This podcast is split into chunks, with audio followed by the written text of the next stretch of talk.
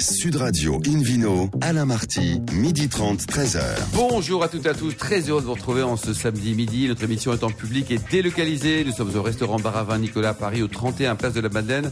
Je rappelle que vous écoutez Invino Sud Radio dans la capitale sur 99.9. Aujourd'hui, un menu qui prêche la consommation, comme d'habitude, modéré et responsable.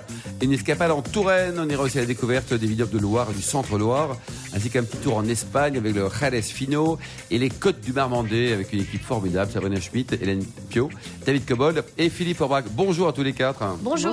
Bon, Hélène, ça serait vraiment génial qu'on puisse débuter cette émission par la Touraine. Est-ce que vous avez une idée géniale là? Écoutez, moi, je propose qu'on invite Noël Bougrier. Chiche. C'est le propriétaire du domaine Guénaud. À mon avis, c'est l'homme de la situation. Est-ce qu'il est là? Bonjour Noël. Il est là, bonjour, bonjour à C'est tous. merveilleux. Merci de, de m'accueillir, de me recevoir. C'est très gentil pour parler effectivement de la, de la Touraine, belle région qui n'est pas très éloignée de, de Paris. Hein, Effectivement. on, est, on est plutôt assez, euh, assez proche, hein, une petite heure et demie en, en voiture. C'était Et effectivement. pas très assez- éloigné non plus du sud de la France. Pas Donc, très euh, éloigné non plus, non, mais c'était effectivement euh, très Hélène. proche pour nos, nos chers rois de France, c'était pas loin. Voilà. Alors, effectivement, moi, je vous ai présenté comme le propriétaire du domaine Guénaud, Ouais. mais en fait, c'est un petit peu réducteur. Vous êtes à la tête d'un véritable empire Oh là là. ligérien. Oh là là, non, non, non, non, ça c'est très exagéré. Le domaine Guenot, c'est l'historique de la famille. Hein. C'est le premier euh, domaine familial qui a démarré en 1885. On est situé à Saint-Georges-sur-Cher, petite commune au sud du, du département. Euh, le vignoble, va être Touraine, s'étale entre Loire et Rivière-la-Loire et Rivière-le-Cher. Donc nous, on est, au, on est au sud, effectivement, tout près du château de Chelonceau. On est à 5 km de Chelonceau. Bon, c'est plus facile de lire près de Chelonceau que sûr. quand on s'adresse à nos clients étrangers. Et vous avez un euh, château quand ils sont loin. avez Alors on n'a pas de château, non, non, on a une jolie demeure où on fait de nos tourismes à Saint-Georges-sur-Cher. On vient de démarrer une nouvelle, euh, une nouvelle activité pour compléter un petit peu, parce que bah, on a, on a une demande un petit peu de nos, de nos amis étrangers euh, euh, pour venir découvrir nos vins et notre belle région. Donc vous avez des, des chambres Voilà. D'hôtes, c'est ça? Alors euh, gîte, gîte, Gîte. une activité de, de gîte euh, sur un, un site Ah bah, Très s'appelle bien. le Grand Marais. On va venir voir. Hélène. Mais alors, quand, quand vous dites que vous êtes là, vous êtes là, et puis vous êtes bien ailleurs, parce que trois domaines et trois caves de vinification, en fait, vous couvrez Oui. toute la Loire de Sancerre à Nantes. Oui, alors c'est-à-dire qu'on a euh, décidé il y a une petite vingtaine d'années que le métier de, de négoce traditionnel, tel que le pratiquait mon papa, mon grand-père, était un petit peu compliqué. Et donc, euh, ayant eu l'occasion de voyager un petit peu à droite à gauche dans les pays dits du, du Nouveau Monde, j'ai trouvé que le modèle un petit peu de winery, de vendangeois, était très adapté. Donc, on a installé effectivement un premier site en Touraine, qui s'appelle les Caves de la Tourangelle. Euh, en 1995. Aujourd'hui, c'est 15, 15, 18 000 hectos de vinification, principalement du Sauvignon. C'est vraiment le cépage euh, extrêmement important. Donc là, vous êtes sur les appellations Touraine-Sauvignon. Touraine, Touraine, Rosé de Loire, principalement. Touraine et un rouge, petit peu Touraine d'IG rosé. Absolument, Touraine rouge, Touraine rosé, et un peu de la catégorie IGP euh, Val de Loire, hein, les ex-vins de pays. Donc là, pour nous, c'est effectivement euh, des volumes importants. Une grosse partie qui part à l'exportation, hein, plus de 75% des, des volumes partent à l'export, et un gros développement du Sauvignon. Je l'avais indiqué dans un, un article euh, il n'y a pas très longtemps. L'encépagement Sauvignon vient de dépasser l'encépagement du Chenin en Vallée de la Loire. Ah Ça oui. s'est fait il y a deux ans.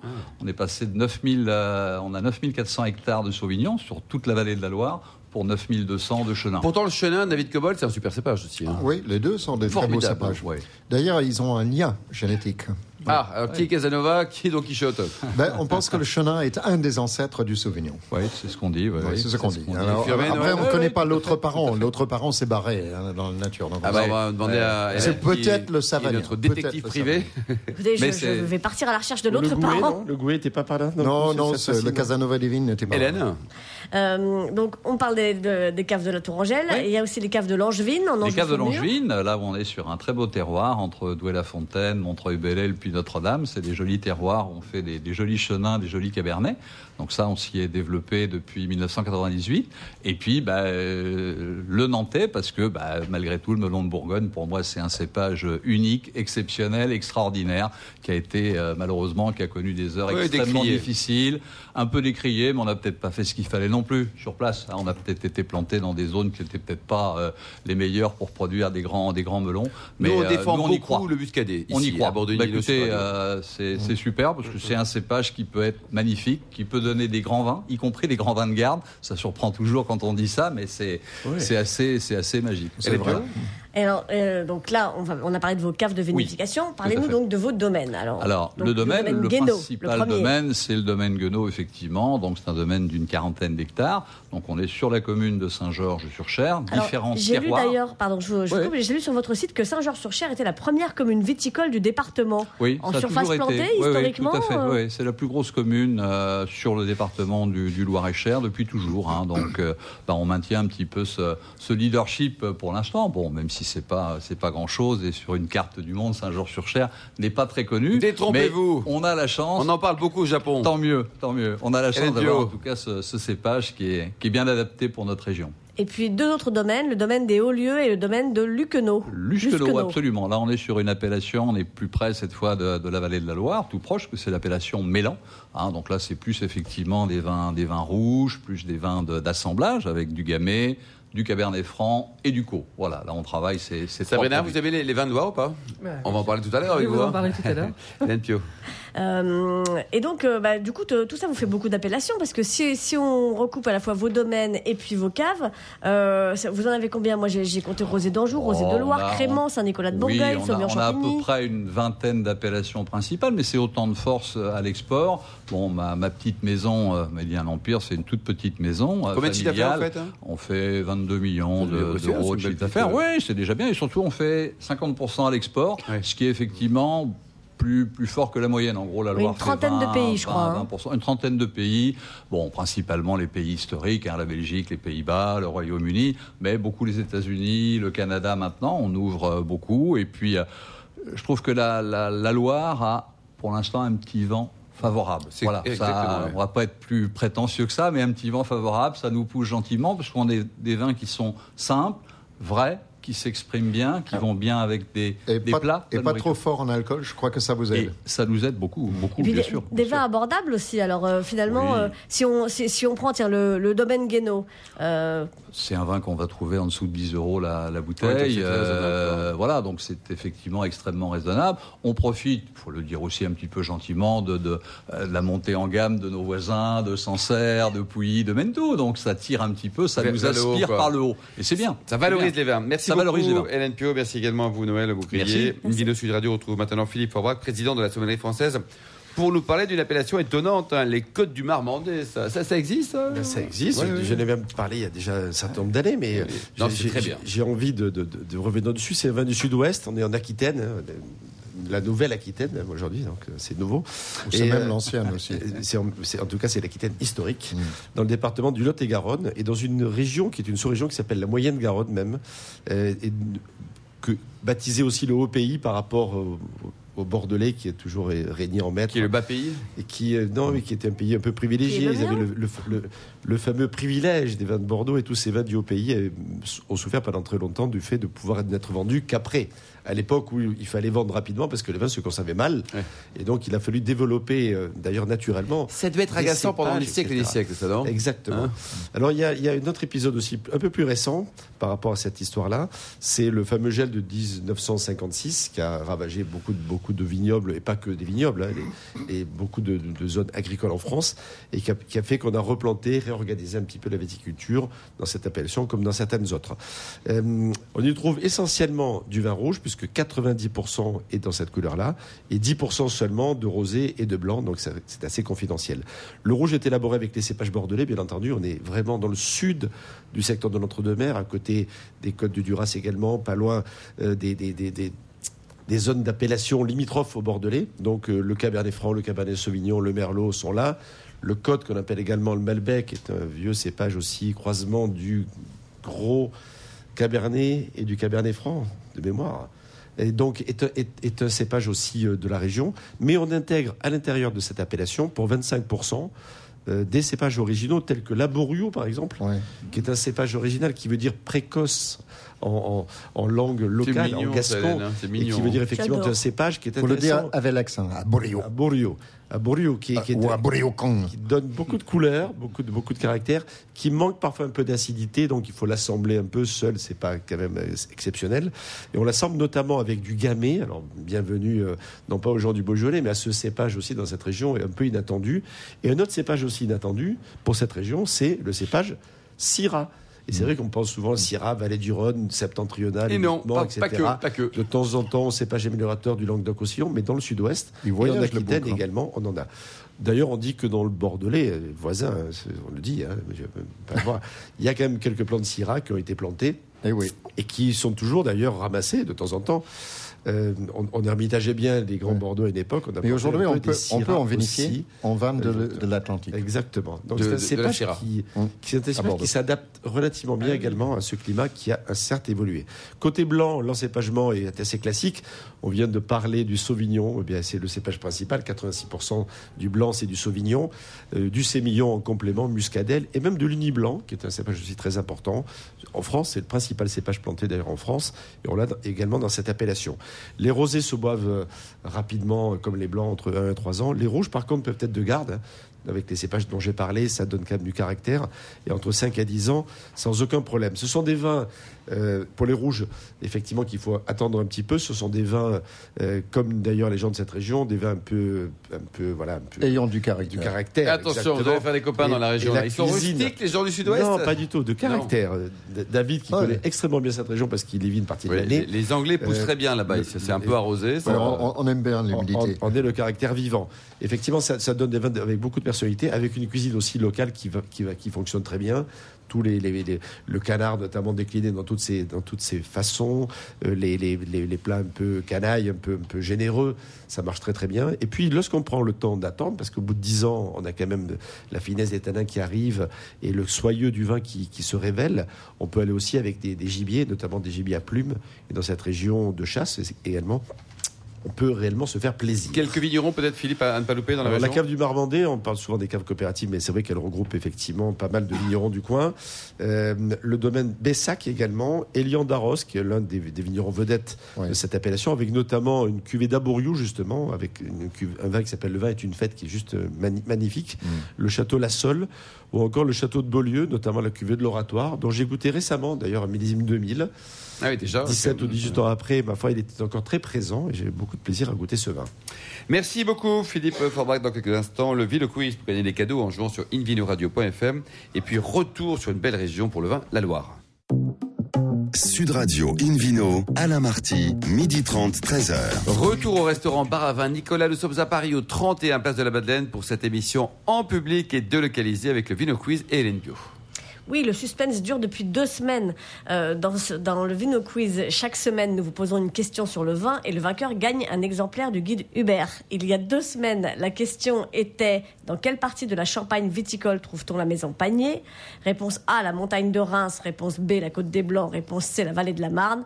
La bonne réponse était la réponse C, la vallée de la Marne. Parfait. Vous pourriez suivre alors. Parfait. Voici la question de ce week-end. Parmi ces appellations, la Alors, les caves sont où d'ailleurs, Champagne Panier? Hein Hein Faites la valise là. À Château Elles- à Château-Thierry. Thierry. Bravo, bravo. Mais la maison est née à Dizy. Bravo, à Dizy. Non mais alors. Vas-y, Dizy. Parmi ces là. appellations, laquelle est un cru du Beaujolais? La réponse A, Ripaille. La réponse B, Régnier. La réponse C, Buzet. Ripaille, c'est pas mal, Philippe Forbach, comme, comme cru du Beaujolais. c'est intéressant. Ouais. Pourquoi pas Faire, faire un peu- En ripaille. tout cas, euh, on s'en Non, sert non, pour faire on va rien dire. Bon, d'accord. Mais, mais ça a un rapport avec le vin Ripaille. Pour répondre et gagner un exemplaire du guide Hubert, rendez-vous toute la semaine sur le site invinoradio.fm, rubrique Vino Quiz. Et le gagnant sera tiré au sort parmi les bonnes réponses. Merci beaucoup Hélène Pio. Une vidéo sur Radio retrouve euh, Sabrina Schmitt, euh, chef d'entreprise, mais surtout grande amatrice de vin. Direction la Loire, on reste dans la Loire. On en a parlé tout à l'heure avec notre invité Exactement. Noël et on reste grâce à vous dans cette belle région. Ouais, on va pas être dépaysé en fait. Parfait. Donc chercher, euh, je cherchais une idée, euh, je savais pas de quoi vous parler. Et puis j'ai été euh, dernièrement dans un restaurant pour un, pour un petit anniversaire. Et hum, j'ai- pour une fois, j'ai dit au, au sommelier de me choisir un vin. Ah. J'ai dit vous prenez ce que vous voulez sur la carte. On a discuté, on a échangé, il était très bien. Je dis bah, choisissez-moi un vin. Et euh, je vais pas donné de consigne de budget, je lui ai juste dit que je voulais du blanc. C'est Ah oui. vaste. Et il m'a sorti un vin. Petite parenthèse, Sabrina. Philippe Forbach, vous qui êtes le meilleur sommelier du monde. Quand, quand on arrive dans un restaurant et on fait exactement ce que Sabrina a fait, le sommelier il se dit quoi? Parce que la notion de sous, de prix est importante, quoi. Euh, bon, elle est sympa, tout ça, mais quand même, euh, on conseille quoi? Au milieu de la carte, au milieu Bon, du prix il, il- commence par regarder sa, tenue tests. vestimentaire. On des tests, on regarde les yeux. Si, Ouais. les, yeux, si les yeux clignotent beaucoup, Les bagues, il s'il y a des voilà, bagues. on, on- on- on s'adapte. Effectivement, il y, y a plein de critères qui rentrent en ligne de compte quand, euh, quand on fait cette approche-là. Mais on, on a des réactions des, des gens qui sont, que- qu'on arrive Vous à sentez que c'est plutôt un arrive à vin à 30 décrypter. euros qu'à qu'à 3000 euros, quoi. Voilà, et il ne faut pas se tromper dans Bon. un sens comme Allez. dans l'autre d'ailleurs, parce que ça peut vexer dans les deux Allez, sens. Donc, lui, lui, il était assez formidable. C'est un restaurant étoilé quand même. hein. Donc, euh, il, il pouvait faire ce qu'il voulait sur la carte. hein. Et puis, il m'a sorti un vin. Il me l'a donné. Je l'ai senti. Je dis, oula. Donc, déjà, je suis pas en Bourgogne. Déjà, je suis pas en Bordeaux. Ok, je restreins. Ça sent le Sauvignon. Mais alors là, ça m'aide pas beaucoup parce qu'il y en a un peu partout du Sauvignon. Et puis, euh, je, je- je savais que j'étais en Vallée de la Loire, mais je savais pas où. Je l'ai pas trouvé avec précision, mais je savais que j'étais en Vallée Ah de la bah, Loire. c'est déjà pas mal, hein. Ça, je le savais. Bien. Et quand il est venu, il m'a dit bah, c'est un Sancerre. Et Allez. c'était super bon. Et c'était super frais. Vous vous souvenez du, du nom du. Bien sûr, c'était un Nuance de Vincent Pinard. D'accord, très, Très bien. bon. Donc là, c'est bien, un coup de bien cœur. nommé. Hein. Coup de bon cœur. domaine. Et puis euh, Bon. 45 euros sur table. Ah oui. Chez le restaurateur. Dans un Ah, restaurant bah, c'est étoilé. raisonnable, hein. Bonne- Dans un bonne affaire, restaurant, bravo. une Quel étoile. est, quel est le nom du Le restaurant? Maurice Abéry, qu'on nous nomme. hein. Euh, Ça s'appelle le Rock Alto. C'est dans le Queyras. Ah bah, en très haut, bien, à la oui. montagne, c'est magique, il faut y Ah aller. oui. Bon, bravo, alors félicitations au restaurateur. Et Donc voilà pourquoi je vais vous parler de vin de Loire. Beau département. Voilà. Du coup, voilà. Donc, ça m'a donné envie de boire de la Loire et de m'intéresser un petit peu plus à, à cette région de, à cette région de France. Donc, déjà, la Loire, c'est un terroir, un terroir qui est, qui est vraiment immense. Ça fait 600 km. Ça part euh, des côtes de l'Atlantique et ça descend quasiment à la Bourgogne. Donc, le terrain de jeu est quand même vaste. Euh, c'est, il y a plus de 68 appellations dans la Loire. Il y a une diversité de terroirs qui est tellement riche que globalement, ça en fait une des régions les plus complexes de France. Ne serait-ce qu'à essayer de comprendre la typologie de vin. On peut diviser cette appellation sur quatre sous-appellations. On a le pays nantais, avec tout ce qui est muscadet, fief vendéen, etc., etc. On a l'Anjou-Saumur, dont on a parlé un petit peu tout à l'heure, avec les Savenières, les Chaumes, les Saumur-Champigny. On a la Touraine, dont on a encore plus parlé tout à l'heure, avec le Chinon, le Vouvray, avec le Bourgueil. Et puis on a le Centre-Loire, avec le Sancerre, le Pouilly, Fumé et le Ménétou. Moi, je vais m'intéresser au Pouilly fumé, au Sancerre, au Ménétou. Donc, je vais faire un focus sur le Centre-Loire, parce qu'on peut pas tout dire. Donc, j'ai décidé de m'intéresser à ça. Et j'ai décidé ben, de rester sur du blanc, hein, puisque c'est globalement ce qui m'avait marqué lors de ce dîner. Ce qu'il faut savoir déjà sur cette région, c'est qu'on a une variété de cépages qui est énorme. On, a, on en travaille plus de 10 cépages dans, la Loire. Moi, j'ai regardé, donc en effet, le Chenin, le Sauvignon qui sont les principaux. Mais on a aussi du Chardonnay, de la Folle Blanche, du Gros Lot Gris. On va trouver le Melon, l'Arbois, le Sancy. Tout à l'heure, on a parlé du Pinot Blanc, du Pinot Gris. On va trouver plein de cépages qui vont être plus ou moins utilisés, mais ça donne une palette pour le vigneron pour travailler qui est quand même assez formidable. Donc, le Centre-Loire, puisque c'est la région dont on va discuter, c'est la région qui est la plus proche géographiquement de la Bourgogne. D'accord C'est celle qui est la plus, euh, euh, la plus à l'est, si je dis pas de bêtises, euh, de, la régi- de la région du Val-de-Loire. Dans cette région, euh, elle est composée par quatre régions et il y a huit appellations qui s'étalent sur quatre départements, pour faire simple. Celles que vous connaissez tous, le Sancerre, le Pouilly fumé, bien entendu. Dans l'appellation F- Pouilly fumé, on a une, on a une appellation d'AOC Pouilly-sur-Loire. On a le Ménétou, le Reuilly, le Quincy, le Château-Maillan et les côtes de Gienne- du Giennois. Aujourd'hui, je vais focuser sur la partie Sancerre, Pouilly fumé et Ménétou. Donc euh, c'est vraiment, c'est vraiment ce sur quoi je, je, je vais discuter un petit peu. Ils sont tous élaborés à partir de Sauvignon, donc c'est le cépage principal. Et c'est un cépage qui est extrêmement intéressant. C'est un cépage qui exprime une extrême finesse sur des tiroirs silex, de marne, de calcaire. Lorsqu'il est bien né et puis ramassé à bonne maturité, il développe des alagromes très élégants d'agrumes, de craie, de pierre à fusil. On peut même trouver des notes un petit peu végétales, de fougères. Et on va retrouver ça sur ces trois appellations. Donc pour parler un peu du Sancerre blanc, puisque c'était mon coup de cœur. Euh, généralement, le Sancerre blanc va avoir une robe plutôt or pâle, avec un peu de reflet vert, elle est assez brillante. Le nez peut être vraiment très fin. On est plutôt sur des notes d'agrumes. On va retrouver du pamplemousse, de l'orange, du citron. On peut déceler aussi quelques notes florales. Euh, quand on l'aère un petit peu, on va, on va tomber sur la partie que moi j'aime particulièrement, tout ce qui va être silex, pierre à fusil. En bouche, on est sur un vin qui, est, qui peut paraître très vif. On peut presque considérer ça comme un défaut, Mm. parce que bah, ça peut être un petit peu euh, C'est tranchant. quoi. tranchant, exactement. Et pour terminer, un petit coup de cœur peut-être sur les en Sancerre, justement le, le papier de, de Sabrina. Qu'est-ce que vous avez comme coup de cœur Sancerre, David Cobol par exemple? Euh, les vins de Riffaut, par exemple, Riffaut. moins, connus vous, que Pinard. Les cuvées prestige de chez Lucien et Gilles Crochet. Ouais, et, et vous, Noël, vous avez des copains en Sancerre aussi? Oh, oui, bien sûr, la maison bourgeois. Bon, ça va. Et vous, Philippe Orbach. La famille Mélo. Oui. Merci beaucoup, merci Sabrina. David Cobol, vous qui êtes le cofondateur de l'Académie du vin de Paris, euh, aujourd'hui dans ce moment en Espagne. Si, si, olé. Euh, donc, je vais vous parler, euh, dans la suite des vins de voile que j'ai abordés il y a 15 jours, euh, le vin de voile le plus vendu et le plus produit au monde, qui est le Xérès Fino, Fino et Manfania pour être complet. Alors, euh, d'abord, où nous nous trouvons, c'est l'extrême sud de l'Espagne, face à l'Atlantique, parce qu'on pense Méditerranée quand on pense Espagne, mais une partie sud de l'Espagne fait face à l'Atlantique. Euh, on est juste au nord de la ville de Cadix, et euh, dans un triangle compris entre trois villes, la ville de Jerez, qui a donné son nom, qui est la ville éponyme, San Luca de Barrameda, euh, sur, le, sur le fleuve Guadalquivir, sur l'estuaire plus exactement, et juste au sud, euh, Puerto de Santa Maria. Donc dans ce triangle, il y a aujourd'hui 7000 hectares de vignes plantées. Alors pour situer la chute de cette région en termes de, de surface, et qui correspondent, pas totalement, mais en partie à la tendance globale en Europe.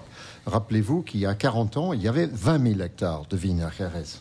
Hein, donc c'est une chute assez brutale. Autrement dit, cette zone est un peu en crise. Alors ça fait des vins euh, très très particuliers, comme je décrivais il y, a, il y a 15 jours. Les vins de voile sont une sorte d'aberration analogique, puisqu'on ne remplit pas la barrique ou, dans ce cas-là, euh, le tonneau, puisque les, contenants à RRS font 500 ou 600 litres, c'est pas la barrique de 228 litres comme pour le vin jaune.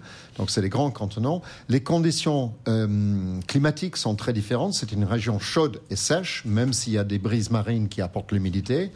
Monocépage comme pour le vin jaune. Dans ce cas, c'est pas le Savagnin, c'est le Palomino ou le Palomino fino qui est une variété qu'on peut appeler ailleurs euh, par différents noms, mais c'est un cépage très planté dans différentes parties d'Espagne. Mais c'est le monocépage pour tous ces types de XRS, sauf les, les XRS sucrés. Donc je vais parler que des XRS secs et des vins élevés sous voile.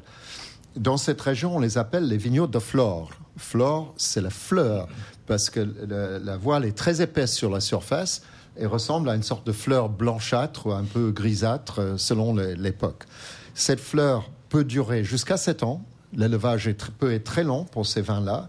Et si jamais euh, la fleur baisse, eh bien, on ne produit plus un finot, ça va passer vers un autre style de vin qu'on peut appeler successivement Amontillado, Oloroso ou Palo Non, alors ce, ce, qui se passe, c'est que si la fleur ne se produit pas au départ, on va renforcer le vin encore plus avec l'alcool. Déjà, déjà pour le finot, le vin est muté mais muté sec, c'est-à-dire on fait un vin sec à 12, 13 degrés d'alcool naturel, un vin blanc assez neutre, et on le renforce avec euh, jusqu'à 15% d'alcool par le rajout d'alcool d'origine vinique. Hein. Ensuite, euh, si la fleur ne se forme pas, c'est-à-dire que si cette barrique n'est pas protégée par la fleur, on va rajouter encore un peu plus d'alcool pour le monter à 18 degrés. C'est plus un vin de flore à ce moment-là. C'est un amontillado, c'est un oloroso plus tard et c'est un palo cortado dans certaines circonstances. Donc, pour faire un vin de flore, euh, ça va donner soit un fino, soit un manzanilla. Quelle est la différence? La manzanilla, c'est les vins produits plus proches de l'océan et qui ont donc euh, des, arômes plus de, iode, plus, plus saline en goût, un peu plus léger en alcool dans le vin de base au départ, mais c'est toujours fortifié à 15. Alors, c'est des vins. Euh, le, système d'élevage est encore très particulier parce qu'on pratique euh, euh, une procédure qu'on va, pour simplifier, appeler ça la solera. Solera, ça signifie simplement une zone sur le sol sur laquelle on pose une rangée de barriques. Et rangée numéro 1, c'est les barriques d'un vin. Ensuite, la deuxième année, on va rajouter une deuxième rangée de barriques, troisième année, etc. Et on va assembler d'une manière dynamique, verticalement.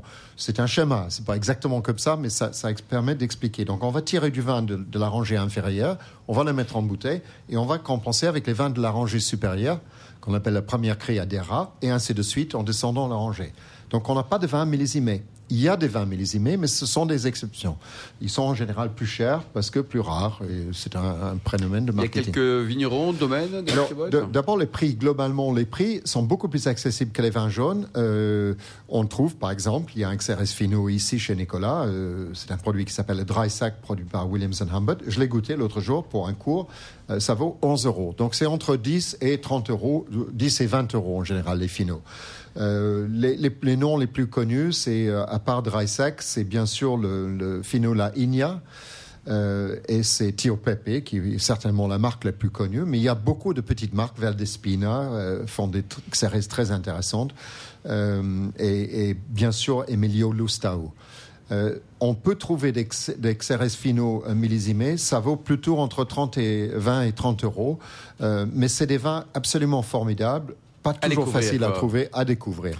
Merci beaucoup David Cobol. Merci à tous également. Fin de ce numéro d'Invino Sud Radio. Pour savoir plus, rendez-vous sur sudradio.fr ou invinoradio.fr. On se retrouve euh, demain, demain à 12h30 pour une nouvelle émission, toujours en public et délocalisée. Nous serons au restaurant Baravin Nicolas à Paris, place de la Madeleine. D'ici là, excellent déjeuner. Restez fidèles à Sud Radio et surtout n'oubliez jamais respecter la plus grande des modérations.